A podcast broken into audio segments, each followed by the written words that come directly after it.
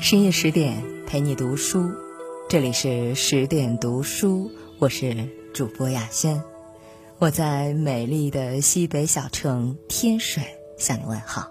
今天要跟各位分享的文章是《红拂女》，我不是李靖的情人，而是贵人。作者郭主。《红楼梦》里。林黛玉曾挑选古史中有才色的女子，做了一组舞美吟。西施、虞姬、王昭君、露珠，皆是倾国倾城的美人。然而身如浮萍，命不由己，终究只是可悲可叹。只有红拂女是唯一让林黛玉可心可羡之人。出身微臣，却被封为一品诰命夫人。慧眼识人，靠勇气和胆识逃离樊笼，收获爱情，改变命运。唯有红拂这样的奇女子，方能把自己活成一道光，温暖自己，照亮别人。岁末，长安司空府，一群相继如群的侍女，小心翼翼地将一把宽大的躺椅抬入正堂。椅中斜躺着的，正是这座府邸的主人，权倾天下的司空杨素。打扇、熏香、捶腿，洪福与其他侍女一起熟练地做着这一切，只因常执红色拂尘在杨素身旁伺候，她便被人遗忘了名字，只唤作红拂女。但她自己记得，她姓张，名初晨。出生在杏花春雨的江南，父亲是前朝大将，母亲是吴兴大户人家的女儿。父母希望他如星河般出尘脱俗，便起了这个名字。只可惜家风巨变，他如美玉零落入尘，被卖入杨府，成了杨素的侍婢。杨素位高权重，是隋朝重臣，也曾文武双全。跟随炀帝征战天下，建功立业，只可惜多年骄奢淫逸的富贵生活早磨灭了他的英雄豪气。没有公卿入见，他就倨傲地坐在藤椅上接见，以色待人，色刷爱齿。洪福不认为自己的价值就是做一只养在笼里供人观赏的金丝雀。杨夫表面的荣华富贵遮掩不了日益枯朽的命运，丝罗终能找到他可以依仗的乔木，想要的更多，只有变得更好。洪福每日细心观察拜谒杨素的各色人等，留心他们议事的内容，久而久之，也算是阅人无数，练就了一双识人的慧眼。第一次见到心动的人，会觉得他身上有光。后来才发现，那其实是自己眼里的光。来人叫李靖，长身玉立，虽是穿着棉麻布衣，却神情自若。杨素依旧是半躺着，眯缝着双眼，神情傲慢。李靖却突然开口：“天下方乱，英雄静起，公以地势重臣，须以收罗豪杰为心，不宜拒见宾客。”真是好胆量！还没有人敢这样当面顶撞杨素，一时间厅内鸦雀无声。杨素自是生气的，但顾及身份，隐而不发。坐定后，认真与他交谈起来。李靖不卑不亢，侃侃而谈，从天下形势到恩邦策略，见解独到，令杨素都频频点头，仿佛人群中只有他一个人的熠熠生辉。杨素终究是老了，只想安于眼下逸乐，并不打算重用李靖。李靖眼中刚刚升起的熊熊烈火，霎时间暗淡了，转身泱泱离去。洪福双目紧紧地盯着李靖渐去渐远的背影，指甲狠狠地掐进掌心。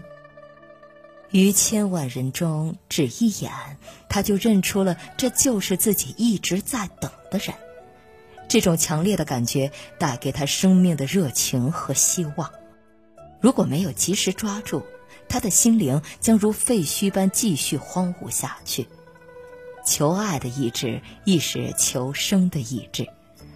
洪福寻个借口走出厅堂，告诉府吏，杨公想知道李靖的住址，速去打听了来报我。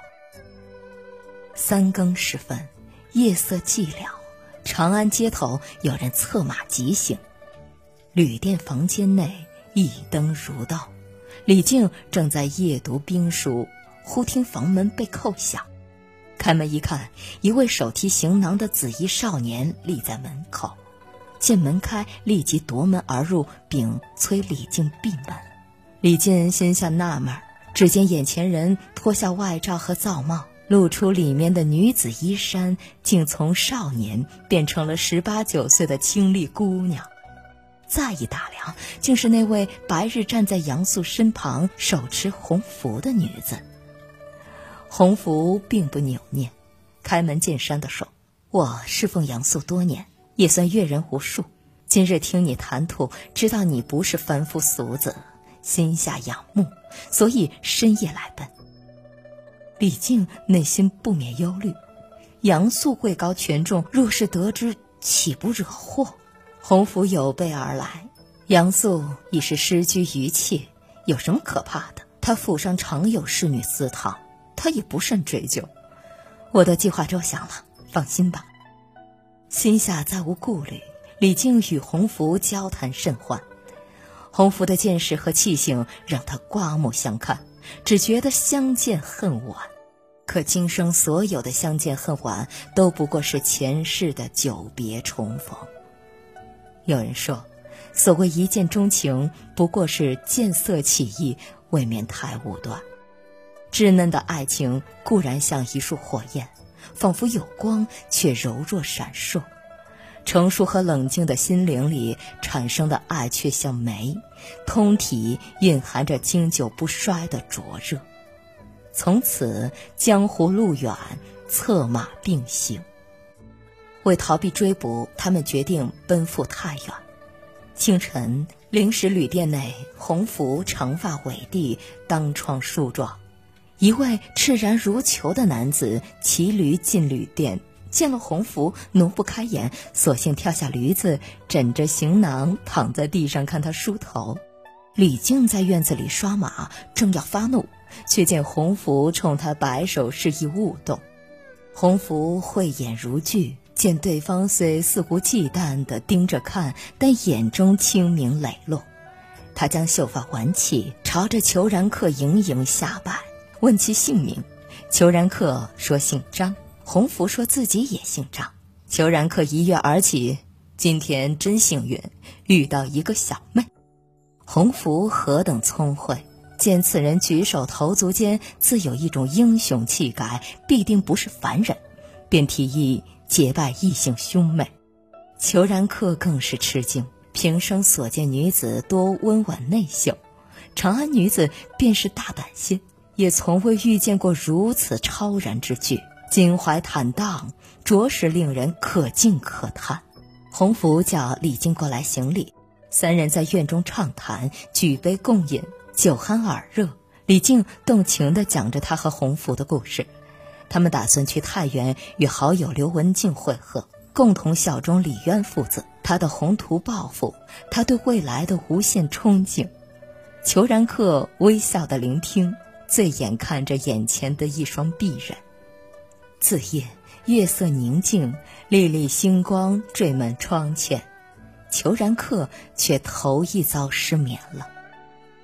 多年快意恩仇，从不知相思为何物，今日突然陷入丝丝情结之中，紧紧围绕，无处可逃，无法可逃，关键是不想逃。一日。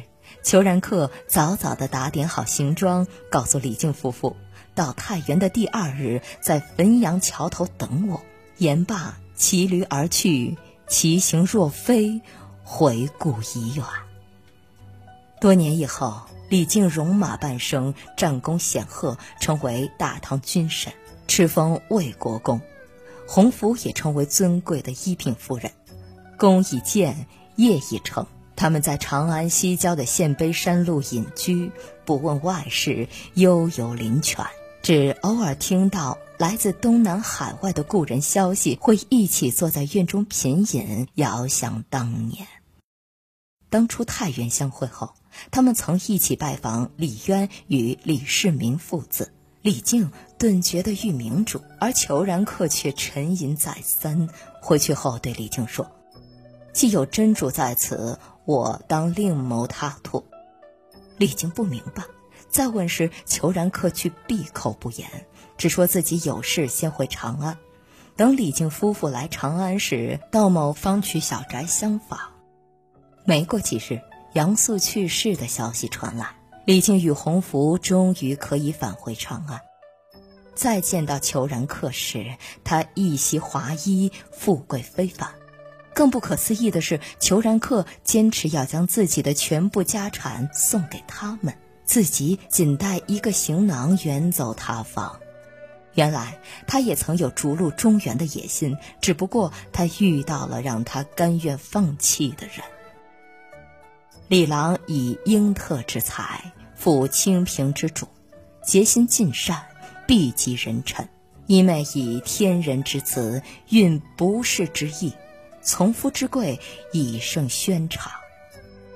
既是宽慰，更是祝福。以前自己一个人无牵无挂，觉得很幸福。后来认识了你，开始有了思念，有了牵挂，也有了痛苦。你的人生我来迟一步，遇见你是一种缘分。既然无法相伴，那就倾我所有，用另一种方式为你一生守候。只希望你能幸福，哪怕这幸福不是我给的。二人目送裘然客远去，回去以后清点他家中之物，除了金银珠宝，还有兵书数册。李靖日夜研究兵法韬略，大大增长。李渊父子起兵后，李靖以裘然客的家产为资助，帮助平定江南，建立了大唐。而他和红拂女也终于能在历经磨难之后，享受人生的风花雪月，岁月静好。鸿福夜奔，千年传为美谈。这是一个有关救赎的故事。她美丽勇敢，慧眼识人，明辨事情，办事周详。更重要的是，她始终清醒地认识到自己的价值，更明白，只有找到与自己相配的、契合的伴侣，这种价值才有展现的机会。裘然公说：“非一妹不能识李郎，非李郎不能容一妹。女人最大的贵人。”其实是自己。深夜十点，今天的文章就分享到这里。更多美文，请继续关注微信公众号“十点读书”，也欢迎把我们推荐给你的家人和朋友。让我们一起在阅读里遇见更好的自己。我是主播雅轩，我们晚安。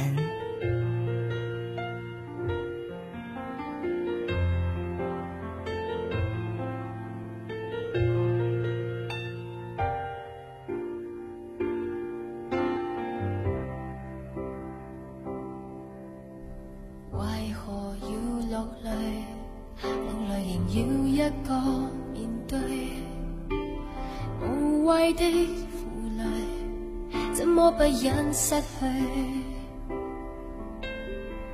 其实我不归谁，在你掌心里，偏偏我要孤单寄居。为何要恐惧？寂寞时欠一个